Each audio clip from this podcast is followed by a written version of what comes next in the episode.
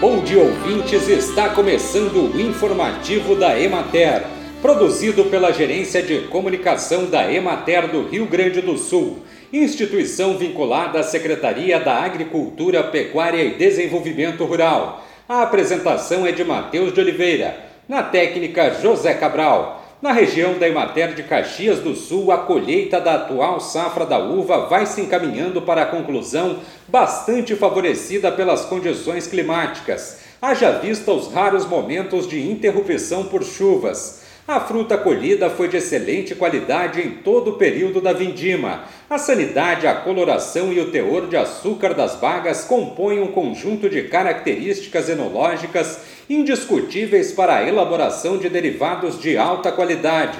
Por sua vez, os rendimentos físicos ficaram um pouco abaixo do potencial inicialmente projetado por conta dos efeitos da estiagem devendo ser colhidas em torno de 680 mil toneladas de uvas comerciais, indistintamente do propósito do produto, seja transformado via indústria ou na propriedade ou consumido em natura.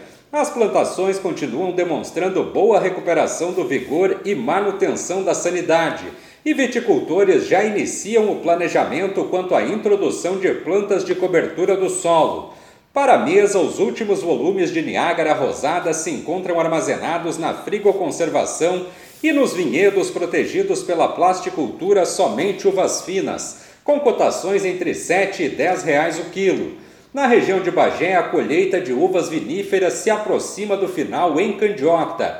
A produtividade obtida encontra-se acima de 10 mil quilos por hectare, com frutas de excelente qualidade. Alguns pequenos produtores de uva de mesa do município relatam perdas variando de 70% até 100% devido à estiagem do período de maturação das vagas, que ficaram significativamente desidratadas. Bem, e por hoje é isso, nós vamos ficando por aqui. Mas amanhã tem mais informativo da Emater. Um bom dia a todos que nos acompanharam e até lá!